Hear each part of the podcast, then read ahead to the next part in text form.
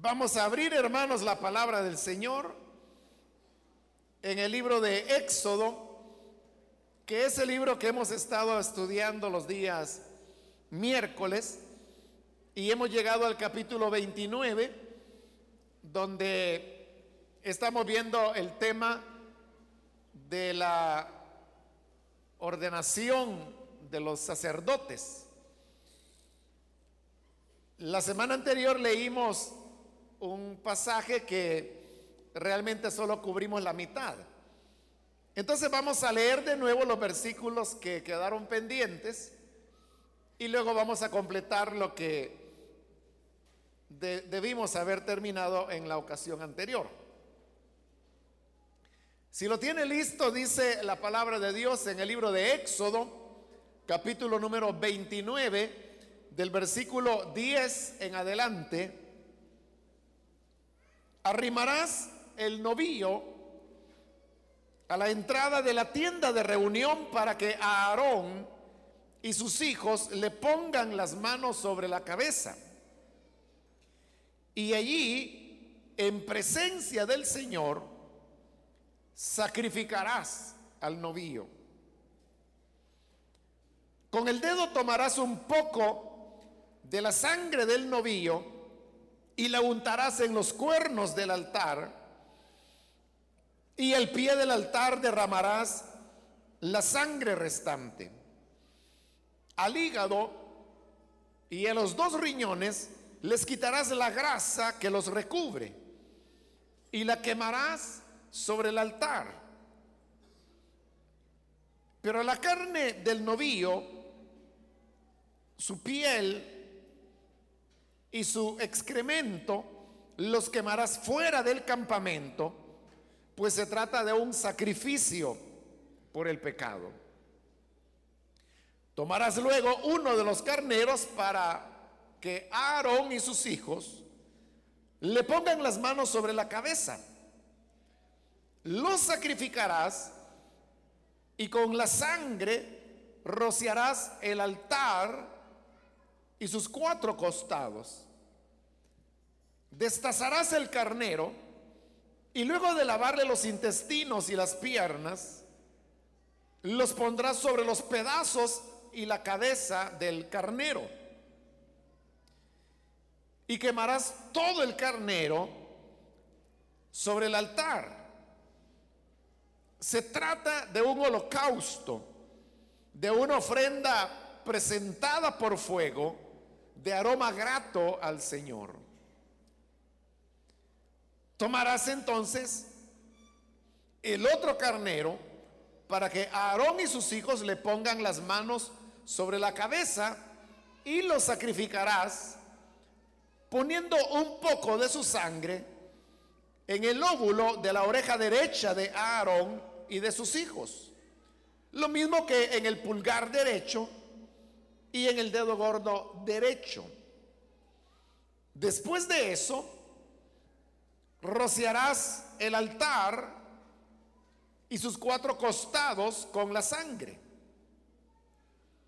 Y rociarás también un poco de esa sangre y del aceite de la unción sobre Aarón y sus hijos y sobre sus vestiduras.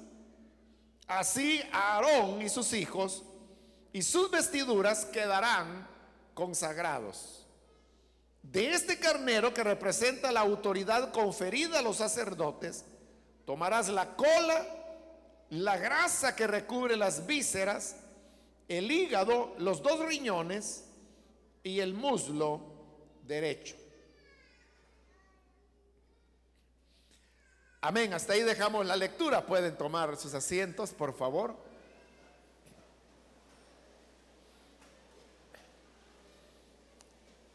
El pasaje que acabamos de leer es parte, como dije, de la lectura que hicimos en la última oportunidad, solamente que en la ocasión anterior arrancamos desde el versículo 1 hasta el 22 que hemos leído hoy. Pero el tiempo pues no nos alcanzó Llegamos hasta el versículo 10, así que ahora vamos a ver la otra mitad. Para ubicarnos de qué se está hablando acá, Este capítulo son las instrucciones que fueron entregadas para que los sacerdotes pudieran ser consagrados a su oficio. Algo que hoy en día nosotros podríamos llamar con el nombre de ordenación u ordenar. O sea, hoy se habla de ordenar un ministro. Entonces, aquí era una consagración.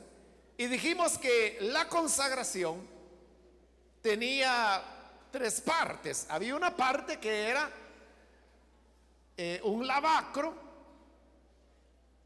La segunda parte era la unción con el aceite. Esas dos partes ya las vimos y quedaba la tercera, que eran los sacrificios que se ofrecían para continuar en ese rito de consagración. O sea, eran tres etapas. El abacro, la unción y los sacrificios. En los primeros diez versículos vimos ya la parte correspondiente al abacro y a la unción. Entonces nos quedó pendiente la parte de los sacrificios. Mencionamos también que para los sacrificios de consagración eran tres animales los que se traían. Era un novillo y luego dos carneros. Estos tenían que ser sacrificados en el orden que acabamos de leer y que vamos a ir viendo detalladamente.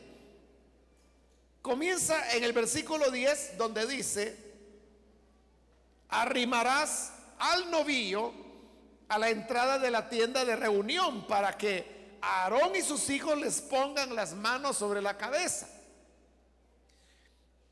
Repito, eran tres animales, el novillo y dos carneros. El primero que se ofrecía era el novillo. Pero usted verá que en los tres animales la norma era que Aarón y sus hijos, que eran los descendientes en el sacerdocio, debían colocar sus manos sobre la cabeza de el animalito a sacrificar. Eso de colocar las manos, hermanos, es un principio de la escritura que uno lo encuentra desde Génesis. Aquí lo estamos viendo en los sacrificios que se ofrecían. Y también uno lo encuentra en la continuación de el Antiguo Testamento y cuando se pasa al Nuevo Testamento, también uno encuentra a Jesús colocando sus manos sobre los enfermos. En Hebreos vemos a los apóstoles también colocando sus manos sobre las personas. Es más, en, la, en el libro de Hebreos se dice que la iglesia tenía una doctrina que se llamaba la doctrina de la imposición de las manos. Es decir, que había toda una enseñanza que se consideraba una enseñanza básica que instruía a la iglesia sobre cómo hacer esa imposición de manos, como le llamamos hoy en día. En fin, uno encuentra eh, varios, bastantes pasajes de la Biblia donde vemos eso de imponer manos. Pero ¿qué significa o qué sentido tiene eso de imponer manos? Si uno ve antes de Éxodo en el libro de Génesis, ahí uno encuentra, por ejemplo, a Isaac poniendo sus manos para bendecir a su hijo. Vemos a Jacob imponiendo sus manos para bendecir a sus nietos, los hijos de José. Y así sucesivamente en el Nuevo Testamento, pues en la carta a Timoteo se habla de la ocasión cuando a Timoteo el presbiterio, o sea, el conjunto de ancianos, colocó las manos sobre él para ser ordenado al ministerio y de esa manera también poder transmitirle dones espirituales. El sentido de la imposición de manos es, hermanos, la identificación. Es decir, que a través de tocar y de poner las manos es como nosotros transmitimos o nos identificamos con aquella persona a la cual estamos imponiéndole manos. Este contacto lo que permite es que la bendición que la persona tiene pueda ser transmitido a la otra persona a quien se le están imponiendo manos. En el caso de Isaac, por ejemplo, cuando él impone las manos para bendecir a Jacob, él creía que era a Esaú, pero en realidad era Jacob que se había disfrazado de Esaú. Pero el hecho es que cuando él coloca las manos, lo que está haciendo es que la, bendición que él tiene se la está transmitiendo a su hijo, que él cree que es Esaú, pero es Jacob. Y décadas después, cuando ya Jacob es anciano y conoce a los hijos de José, que eran ya adolescentes, él viene y también les coloca las manos. Lo único que recuerda que se las coloca invertidas, ¿verdad? Al mayor le pone la mano izquierda en la cabeza y al menor la mano derecha. Y José le dice, no padre, así no, porque es al contrario. El mayor es el que está a tu derecha y el menor es el que está a la izquierda. Y Jacob le dijo, sí, yo sé, no es que sea tan ciego, le dice. Pero lo que ocurre es que también yo sé que el menor va a ser más exaltado que el mayor. Así que déjame hacerlo de esta manera. Y le coloca la izquierda al mayor y la derecha al menor y lo bendice. Pero incluso en el orden de las manos, ellos veían que era la manera como poder transmitir a las personas una bendición. Ahora, Aquí los sacerdotes, Aarón y sus hijos, son los que están colocando sus manos sobre la cabeza del animalito. Pero obviamente aquí el propósito no era bendecir al novillo o bendecir a los carneros que van a venir después, porque a los tres tenían que ponerle las manos. Sino que el sentido de la imposición de manos era que los pecados de ellos de Aarón y de sus hijos se transmitían, por decirlo así, al novillo. Porque ya le dije que el imponer manos o el contacto físico es una manera de identificarse con esa persona.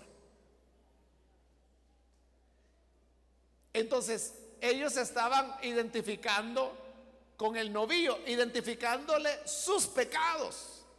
Y por eso es que ellos colocaban la mano, sus manos sobre la cabeza del novillo, y estando así las manos sobre la cabeza del novillo, ahí era cuando Moisés, en este caso, degollaba al novillo y entonces la sangre se derramaba. Esta sangre era recogida en un depósito, según lo vamos a ver. Pero vea, el derramamiento de la sangre era la muerte del animal. nosotros eso lo entendemos desde un punto de vista fisiológico. Nosotros sabemos que una persona que tiene una hemorragia y que no se le atiende, esa persona morirá. Y la gente dice, murió desangrado. Pero significa que no asistieron a la persona para contener la hemorragia. Pero aquí en la Biblia no se está hablando desde el punto de vista fisiológico, sino que se está hablando desde el punto de vista teológico. Y en la Biblia La sangre, como bien lo dice Santiago, es la vida. Es la vida del cuerpo. Entonces cuando la sangre sale del cuerpo, salió la vida. Y por eso es que el cuerpo muere. Por ello es que la escritura dice que la vida está en la sangre. Entonces, desde el punto de vista teológico, la vida era, era la sangre. Entonces, cuando el animalito era degollado, precisamente era degollado para que la sangre fluyera, fluyera, fluyera hasta que el animalito moría. Y moría literalmente desangrado. Y mientras el animalito estaba muriendo con su herida en el cuello, porque en el cuello significa degollar, Aarón y sus hijos seguían teniendo la mano, sus manos sobre la cabeza del animalito. Es decir, lo veían morir. Y esa era una lección bien clara de las consecuencias del pecado. ahí es donde usted puede entender pasajes como el que dice, la paga del pecado es muerte. Y ellos lo veían muy bien, porque con sus manos sobre la cabeza del animalito, lo veían sangrar, sangrar, sangrar, sangrar, hasta que moría. ellos sabían que el animalito estaba muriendo porque ellos habían puesto sus manos y les estaban transmitiendo, cargando sus pecados al animalito. Entonces, ahí habían varias enseñanzas que se van a dar en todos los demás sacrificios. Que en el libro de Levítico usted puede leer, ahí están explicados todos. Ya vamos también a ver que hay diferencia entre un sacrificio y un holocausto. Este es un sacrificio. Y ya, ya, le voy a explicar en un momento por qué era sacrificio. Y después vamos a ver qué era un holocausto. Y usted va a entender la diferencia. Entonces, habían varias lecciones, le digo. La primera lección era que el pecado provoca la muerte. Porque ellos sabían que ese novillo era inocente. Si los que habían pecado eran ellos, no el novillo. Pero esa era la segunda lección. Y es que para la limpieza del pecado, no necesariamente tiene que morir la persona que cometió el pecado, sino que puede haber un sustituto que tome el lugar del pecador. esos sacerdotes, al ver al animalito sangrando hasta la muerte, ellos sabían, esto es lo que mi pecado provoca provoca muerte, provoca la pérdida de la vida. Pero luego también sabían, si no fuera porque este novillo tomó mi lugar, yo tendría que ser el muerto. Esa era, hermanos, la ventaja de los sacrificios, que ellos lo podían ver palpablemente. Claro que habrá personas que dirán, ay, pobrecito el novillo. ¿Y él qué culpa tenía? Tiene toda la razón. El novillo no tenía ninguna culpa. Y si usted pregunta, ¿y por qué ese pobre animalito? La respuesta es, porque el pecado siempre daña a inocentes. Y la prueba más grande de eso es que nuestro pecado terminó lastimando al más inocente de todos, que es el Hijo de Dios, nuestro Señor Jesucristo. siempre debemos recordar eso, que el pecado provoca muerte. La provoca en quienes menos esperamos o quienes menos lo merecen. Pero también se nos enseña que para el pecado hay remedio, porque el pecado puede ser llevado por otra persona que tome nuestro lugar. Y por eso hay un himno de los clásicos que precisamente así dice, hubo quien por mis culpas quisiera morir, aún vil e indigno como sois. Soy feliz, pues Jesús su vida entregó para salvar al más vil pecador. Mis pecados llevó, en la cruz no murió. El sublime, el tierno Jesús. Él llevó nuestras faltas. Él tomó nuestro pecado para que nosotros ahora podamos ser presentados limpios delante del Padre.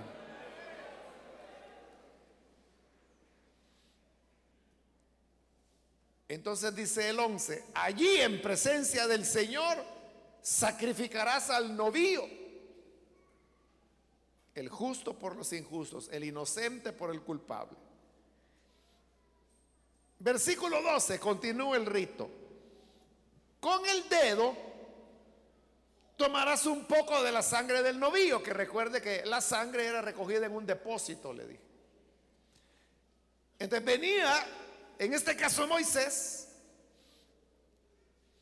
y con su dedo lo untaba en la sangre y dice que tenía que aplicar esa sangre en los cuernos del altar. Ya hemos descrito cómo era el altar, era cuadrado y recuerde que en cada esquina tenía un cuerno. Eso es lo que Moisés tenía que hacer. Con su dedo mojado en la sangre, untar cada uno de los cuatro cuernos. Y luego dice,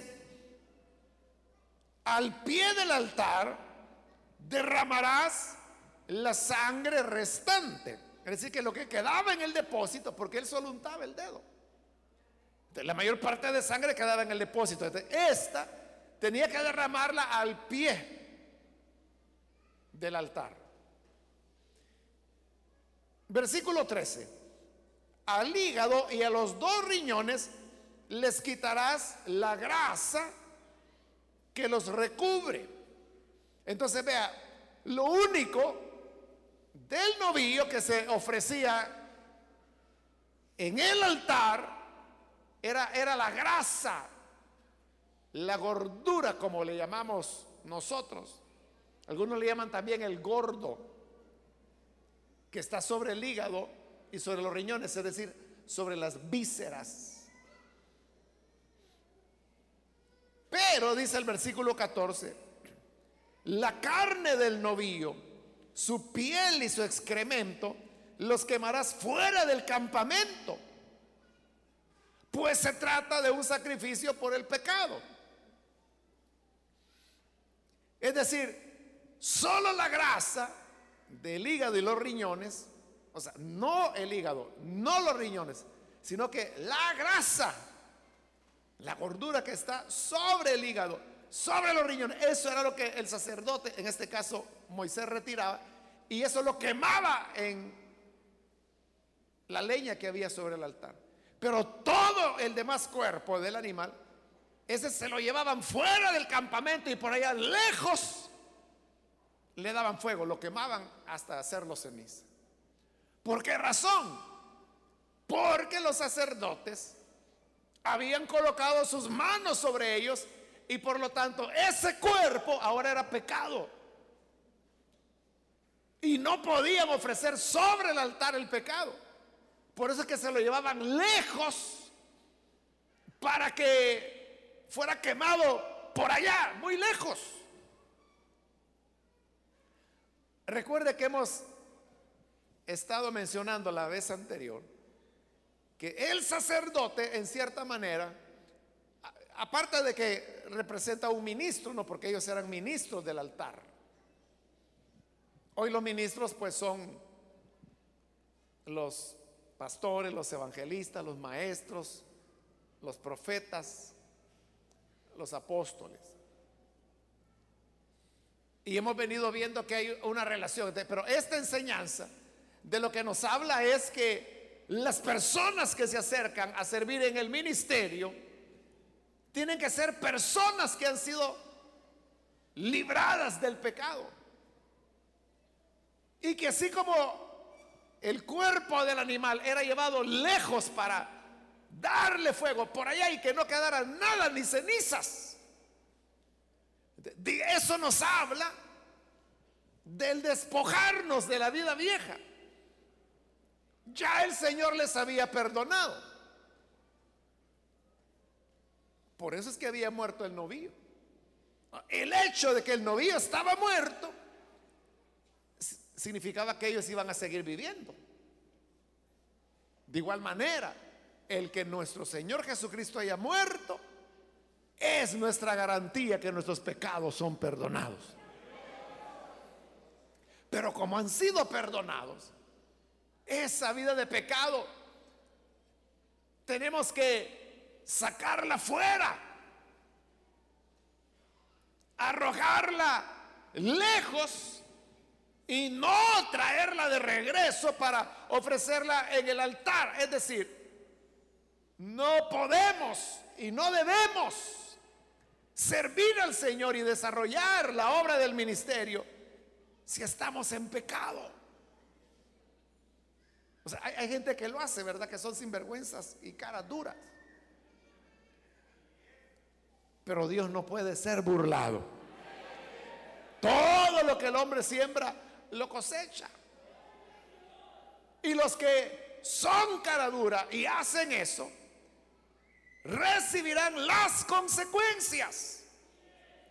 Tendrán que pagar por su falta de sinceridad. Porque Dios lo que desea es que nuestra vida vieja, nuestros pecados, queden lejos y que sean quemados y que sean hechos cenizas para que nunca vuelvan a nosotros. a todo esto que se acaba de hacer, vuelvo a leer la parte final del versículo 14. Dice, se trata de un sacrificio por el pecado. ahí tiene usted, esto es un sacrificio. ¿Cuál es la característica del sacrificio? La característica principal es que hay muerte. En el holocausto también hay muerte, pero la diferencia es que aquí lo que más importa es la muerte. Porque del animal muerto, ya se lo dije, si lo único que se agarraba era la grasa, ese es como que si usted comprara un novillo completo, ¿verdad? Para comer en la casa y toma la grasa y esa la guarda y todo el novillo lo tira a la basura. Eso exactamente es lo que están haciendo ahí. ¿Pero por qué? Porque es un sacrificio. Lo que importa no es el lomo, no es el muslo, no es la carne. Lo que importa es la muerte. Porque es un sacrificio. El holocausto es diferente, es lo que viene después. Bueno, versículo 13. Tomarás luego uno de los carneros. Porque vuelvo a repetir, eran tres animalitos. El novillo, que ya vimos que era para sacrificio, y dos carneros. ahora dice, toma el primer carnero y se vuelve a repetir, para que Aarón y sus hijos le pongan las manos sobre la cabeza. O sea, otra vez la identificación. Verso 16, lo sacrificarás y con la sangre rociarás el altar y sus cuatro costados. Es decir, hoy se sacrificaba el carnero, se volvía a recoger la sangre. Otra vez Aarón y sus hijos con sus manos sobre la cabeza ahora del carnero. hasta verlo morir. esa, hermanos, es la prueba o la evidencia más grande de lo que el pecado provoca. Mata. Y veían morir al carnero. Recogían la sangre y se le dice a Moisés que con esa sangre rociaría el altar y sus cuatro costados. La vez anterior fue solamente los cuatro cuernos y arrojarlo a un lado. Hoy no, hoy era hacer aspersión de la sangre sobre el altar, es decir, untar la mano y sacudirla sobre el altar. Y luego el resto de la sangre derramarla a los cuatro lados del altar. Versículo 17. Destazarás el carnero, o sea, lo partí en pedazos, y luego de lavarle los intestinos y las piernas, los pondrás sobre los pedazos y la cabeza del carnero. Es decir, este carnero se destazaba, se cortaba en piezas. Y a un lado se apartaba el muslo, perdón, las piernas y los intestinos. Eso se ponía aparte. Lo demás se hacía pedazos y se colocaba sobre el altar. Cuando eso ya estaba sobre el altar, entonces tomaban las piernas, las lavaban y las ponían encima de lo que ya estaba. Luego los intestinos los lavaban y las ponían sobre el altar. Versículo 18. Y quemarás todo el carnero sobre el altar. Lo quemarás todo. Ve la diferencia. Cuando fue un sacrificio por el pecado, solo fue la grasita de las vísceras que se quemaba. Y el resto a quemarlo ahí al basurero. Pero ahora con el carnero, todo se coloca sobre el altar en el orden que hemos mencionado. Y todo era consumido. Dice el 18. Se trata de un holocausto. Este ya no es sacrificio, es holocausto. De una ofrenda presentada por fuego de aroma grato al Señor. Entonces vea, ¿qué es el holocausto? es cuando todo el cuerpo del animal se ofrece en el altar para ser quemado. En el sacrificio lo que importa es la muerte, es la sangre. Y el cuerpo se va a quemar por allá. En el holocausto, eh, todo el cuerpo entero se ofrece en el altar. Y claro, como ahí, hermanos, está todo el carnero, hasta la cabeza, dice sus vísceras, el lomo, las piernas. Entonces, cuando todo eso se quemaba, hermano, eso era agradable. Es como cuando la gente asa carne, ¿verdad? Cuando un su vecino por ahí se pone a asar carne, le llega a usted, ¿verdad? Y usted dice, bueno, qué rico huele, ¿verdad? Y aquí era el carnero entero. Entonces, cuando lo quemaban todo, era, hermanos, ese olor agradable. Y por eso dice que era aroma grato al Señor. Eso habla de una entrega total, de un ofrecimiento total. Entonces, el creyente y los ministros del Evangelio deben hacer un holocausto de sí mismos. Es decir, una entrega total al Señor. Y cuando una persona vive totalmente rendida a Cristo, esa persona es un olor y aroma agradable delante de Dios. Es el olor de Cristo. Que a Dios le agrada. Y le llama la atención, así como cuando usted siente E, el olor, usted, ¿quién estará asando carne? Le llama la atención y puede ser que eso es, hermanos, en el otro pasaje o en la otra calle, pero le llega el olor. Entonces, cuando hay una vida dedicada al Señor, eso llama la atención del Padre. Igual que Noé cuando terminó el diluvio. Tomó algunos animalitos de los limpios y los ofreció en holocausto. Holocausto significa quemarlos enteros. Y dice la Biblia que Dios percibió en las alturas el olor agradable del holocausto de Noé. Y entonces fue cuando él hizo la promesa. Nunca más volveré a destruir la tierra, nunca más volveré a traer un diluvio de aguas.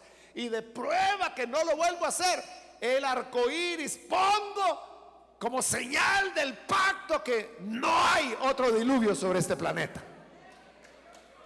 Eso Dios lo prometió, hermanos, hace ¿cuánto? Siete mil años, algo así, ocho mil, no sé. No ha vuelto a ver otro diluvio. Entonces, la vida recta de un hijo de Dios, de una hija de Dios, es olor agradable para Dios. Le llama la atención. Jamás será olvidado aquel que vive entregado para el Señor. Pero falta el tercer animalito, que es el otro carnero. Versículo 19. Tomarás entonces el otro carnero para que Aarón y sus hijos le pongan las manos sobre la cabeza. O sea, otra vez lo mismo. Lo sacrificarás, dice el versículo 20. Y se volvía a recoger la sangre. Pero mire ahora, con la sangre, dice, pondrás un poco en el lóbulo de la oreja derecha de Aarón y de sus hijos. Lo mismo que en el pulgar derecho y en el dedo gordo derecho. Entonces, ya ve que la sangre se utiliza de diversas maneras. O sea, si es sacrificio de una forma, si es holocausto, otra. Pero este es un una ceremonia de consagración. Entonces, la sangre, le dijo, se la vas a aplicar en el óvulo derecho de Aarón y de sus hijos. ahí le ponía un poco de sangre. En el pulgar derecho y en el dedo derecho del pie. O sea, el dedo gordo del pie derecho. Entonces era el oído, el pulgar y el pie la sangre sobre el oído, habla, hermanos, de la sensibilidad que el ministro o el cristiano y la cristiana en general debe tener para escuchar la voz de Dios. Afinar el oído. Que otras veces yo le he dicho, eso es algo que falta mucho hoy en día. Hoy como que la gente se olvidó que Dios puede hablar. Y la gente lo que hace es preguntar a otras personas. Y a veces a quien le pregunta andan más desorbitados que ellos. Lo que le va a decir es un disparate. A veces hay gente, hermanos y hermanas, que, que me dicen, mire, fíjese que, digamos, una hermana, por ejemplo. Fíjese que ahí anda un hermano que me pretende, pero fíjese que él se casó, pero está separado de la esposa desde hace años, no se ha divorciado. ¿Será bueno que yo lo acepte a él o no? Entonces yo le digo, ¿qué le ha dicho Dios? Ya le preguntó a Dios. No me está preguntando a mí, pero no a Dios. Y así le fue a preguntar a la comadre, a la señora que vende en la tienda de enfrente. A medio mundo le preguntan. como que si Dios no existiera, estuviera muerto, estuviera sordo. lo primero es oír a Dios. Y ahí es donde le digo, hay gente que me dice, ¿y Dios cómo me va a hablar? ¿Me va a hablar en sueños o cómo? Soñar es soñar. Yo estoy hablando que Dios le hable. Ah, entonces a través de una profecía. Eso es otra señora que algo le va a decir. Yo estoy hablando de que Dios le hable. Y cuando la gente me dice, ¿y cómo me va a hablar? ¿Cómo habla Dios? Ahí sí de que ya uno lo ponen a dudar porque entonces ¿cómo fue la conversión de esa persona? Porque la conversión se produce a partir que Dios nos habla. Y si yo he tenido una experiencia de conversión es porque Dios me habló, Él me llamó. Entonces, si Él ya me habló, ¿cómo es que estoy preguntando cómo es que Dios habla? A menos que nunca le haya hablado a usted de verdad. Y en ese caso lo que necesita es recibir a Jesús como su Salvador. Aunque tenga 16 años de ser diácono o diaconisa. Pero necesita entregarse al Señor. Entonces, el oído debe ser redimido para poder escuchar a Dios. El problema es que oímos de todo, menos la voz de Dios. Oímos música, oímos chismes, oímos lo que la gente dice, oímos las bolas que la gente levanta y son deportistas, porque solo con bolas andan. Y a eso le ponemos atención. ¿Cómo, cómo, cómo, cómo, cómo, cómo, cómo, cómo fue que dijo? A eso le ponemos atención. O le ponemos atención a que dicen que andan diciendo que aquí, que lo otro. Pero no tenemos un oído para Dios.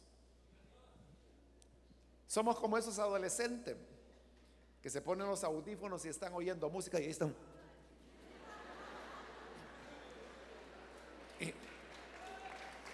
sí, ¿verdad? Y usted llega y le dice, hijo, vas a comer. Y él, hijo, vas a comer. Y no le oye. Hijo, vas a comer. No le oye. Hasta que usted viene y lo sacude y él, ¿qué pasa? Dice. Entonces se destapa, sí mamá, que si vas a comer, ¿y por qué me grita? Si tengo 10 minutos de estarte hablando, así, no me he dado cuenta. Así como esos adolescentes somos nosotros. Que Dios nos está hablando desde hace ratos pero por estar oyendo al compadre, al vecino, que el hermano, que el diácono, que el supervisor, que lo que me dijo la profeta gorda, que esto, que lo otro. No tenemos oídos para Dios. Nunca le escuchamos. Pero quítese los tapones. Que la sangre del cordero sea colocada sobre el lóbulo de ese oído para poder oír a Dios, porque eso el sacerdote lo necesitaba, porque él era el que iba a impartir justicia y no lo podía hacer sobre la base de lo que él consideraba. Yo opino, yo pienso, tus pensamientos y tus opiniones guárdatelas para ti. Ahí no servían, lo que importaba era lo que Dios tenía que decir.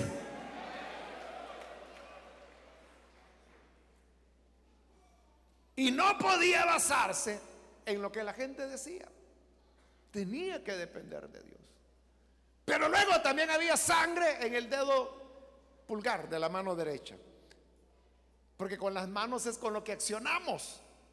Y en la cultura hebrea la mano derecha era la mano de la fortaleza, de la fuerza, de las capacidades que un hombre pudiese tener o una mujer. Entonces la mano derecha es el accionar, pero que la sangre fuera colocada sobre el pulgar. Era como limpiar las manos, es decir, las obras, las conductas. de esa persona. Y luego el pulgar derecho del pie, el pulgar del pie derecho. Porque con el pie es con el que andamos. Entonces era redimir, santificar el andar de esa persona. Por cierto, hermano, aprovecho para decirle que los sacerdotes ministraban en el tabernáculo y posteriormente en el templo descalzos. No sé si se dio cuenta que en la descripción de las vestiduras no hay calzado. Ellos descalzos ministraban. Porque el calzado lo consideraban inmundo. Porque es lo que se utiliza. ¿Para qué utilizamos el calzado? Para andar en la calle. Entonces cuando usted llega a su casa, todo lo que ha recogido en la calle lo lleva en la suela de los zapatos. Y usted entra a su casa y mete todo ahí a su casa. Esa es la razón por la cual en otras culturas nunca meten los zapatos a la casa. Esa es la razón por la cual los coreanos los zapatos los dejan en la puerta y entran descalzos a la casa. ¿Y sabe por qué lo hacen? Limpieza. Por eso es que ellos tenían que entrar descalzos. Y por eso es que la sangre en el dedo gordo del pie derecho era, hermanos, visible. Y eso hablaba del andar de la persona. Entonces, en nuestro ir, en nuestro actuar, y en nuestro andar, que es nuestra conducta, debemos manifestar que la sangre de Cristo verdaderamente nos ha cubierto y nos ha lavado. Pero ese era el primer poquito de sangre. Versículo 21. Y rociarás también un poco de esa sangre y del aceite de la unción sobre Aarón y sus hijos y sobre sus vestiduras. Es decir, que el resto de la sangre del segundo carnero era para rociarla sobre Aarón y sobre sus hijos y sobre sus vestiduras. Pero mire qué cosa. Eso que Moisés hace, eso de rociar con la sangre de un animal muerto, eso hacía inmunda a cualquier persona que recibiera esa sangre. Así lo establecía la ley. Que el contacto con un cuerpo muerto o con sus fluidos, y en este caso peor la sangre, eso los contaminaba. Pero dice que tiene que arrojarle sangre a ellos y luego a sus vestiduras. Y recuerde que eran de lino. Es decir, que las manchas de sangre se veían claramente en el lino blanco de sus vestiduras. Pero mire qué interesante que dice la parte final del versículo 21. Así, Aarón y sus hijos y sus vestiduras quedarán consagrados. Es decir, que aquí es lo contrario. La sangre que en cualquier persona le volvía inmundo. Aquí es lo contrario. La sangre los consagra. Y si la sangre se colocaba sobre la vestidura, consagraba las vestiduras. Es decir, la sangre que podía contaminar a cualquier persona, a los sacerdotes los santificaba. Y cuando la sangre de Cristo es aplicada sobre nosotros, ¿qué hace? ¿Nos contamina o nos santifica? Nos santifica, ¿verdad? Entonces, ¿qué es usted? Es sacerdote. Porque era el sacerdote, a los sacerdotes, a quienes la sangre santificaba, a la gente común no. La contaminaba. Entonces, si la sangre de Cristo nos santifica, Ahí usted puede entender por qué Pedro dice que somos real sacerdocio. Somos constituidos sacerdotes de Dios. Cuando la sangre del Hijo de Dios nos es aplicada, porque esa sangre es la que nos limpia. Ahí termina, hermanos, el rito de consagración. A partir de ese momento, Aarón y sus hijos eran santos. Y Aarón no era perfecto. Y no él mandó a hacer, eh, bueno, aquí son las instrucciones. Pero en el siguiente capítulo, en el 32, vamos a ver cómo Aarón construye un ídolo. El primer pecado de idolatría de Israel fue porque Aarón les hizo el ídolo. Y después de eso va a ser consagrado sacerdote. Entonces, Aarón era perfecto. Nada de perfecto tenía. En el libro de números usted puede encontrar que María y Aarón se rebelan contra Moisés. Y ahí es sacerdote, está santificado. Y viene Dios y a María le deja leprosa. Y dice, Aarón no. Me dan ganas de matarlo, dijo Dios. Pero por ser sacerdote no lo voy a volver leproso. Él no era perfecto. Pero el sacrificio, el rito de la purificación, dice que lo consagraba para el Señor. De igual manera, puede ser que usted no es una persona perfecta. Tenemos nuestras fallas, tenemos nuestros errores. Pero hermano, nosotros no decimos, es que mire, yo soy campeonísimo. Yo soy la pura perfección. No es eso lo que decimos. Lo que decimos es, gracias a la sangre que el Hijo de Dios, es que somos lo que somos. Amén, hermano.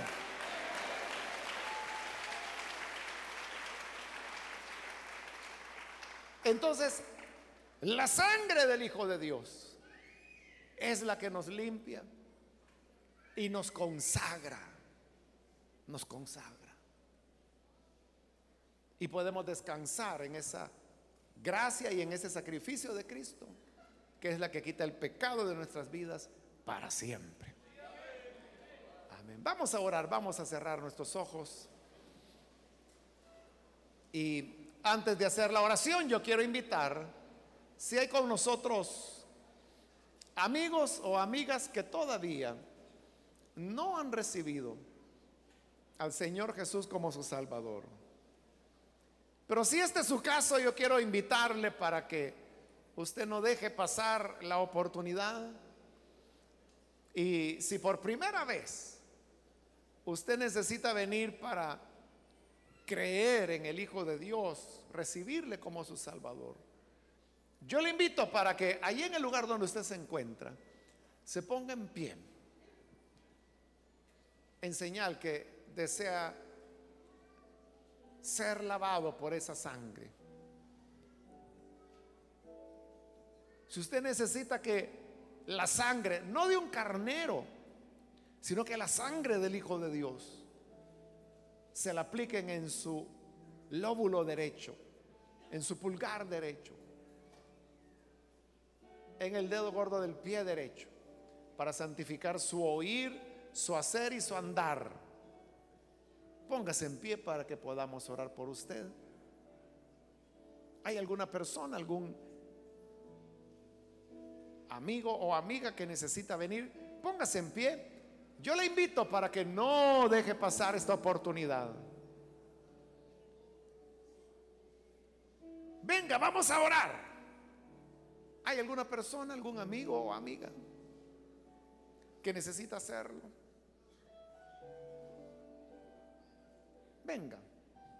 Hoy es cuando la gracia del Señor le invita y le ofrece reconciliación, perdón, paz. ¿Quiere usted tener esa paz? Póngase en pie, por favor, en el lugar donde está. Solo le voy a pedir que lo haga rápidamente, ya que tenemos unos pocos minutos nada más. Pero aprovechelo, póngase en pie y vamos a orar por usted. ¿Hay alguna persona? Le invito para que no deje pasar la oportunidad. Venga con toda confianza. O si hay algún hermano, alguna hermana que se ha alejado del Señor, pero hoy necesita reconciliarse. También hoy es su momento para hacerlo. ¿Hay alguna persona? ¿Algún amigo? ¿Alguna hermana? ¿Hermano? Que necesita tener paz en su corazón. Póngase en pie y venga, vamos a orar. Hoy es su día. No deje pasar la oportunidad. Hoy es cuando la gracia del Señor le está invitando para que usted pueda venir. ¿Hay alguna persona, algún hermano o algún amigo? Venga. Hoy es cuando la gracia del Señor le está esperando. Póngase en pie y venga. Es su oportunidad. No la deje escapar. Vuelva reconciliado. Vuelva en paz a su hogar.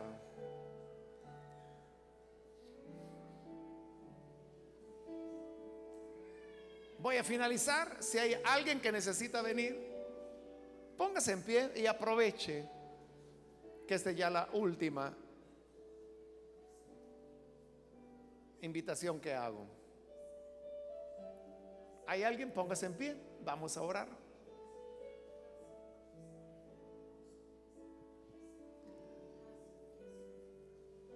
A usted que nos ve por televisión, también le invito para que se entregue al Señor. La sangre del Hijo de Dios tiene el poder para limpiarle y consagrarle a su servicio. Ore con nosotros. Señor, te damos las gracias por tu bondad y tu misericordia.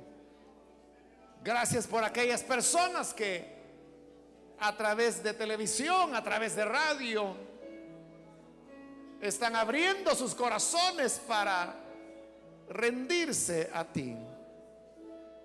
Tú, Señor, eres grande en poder, grande en misericordia.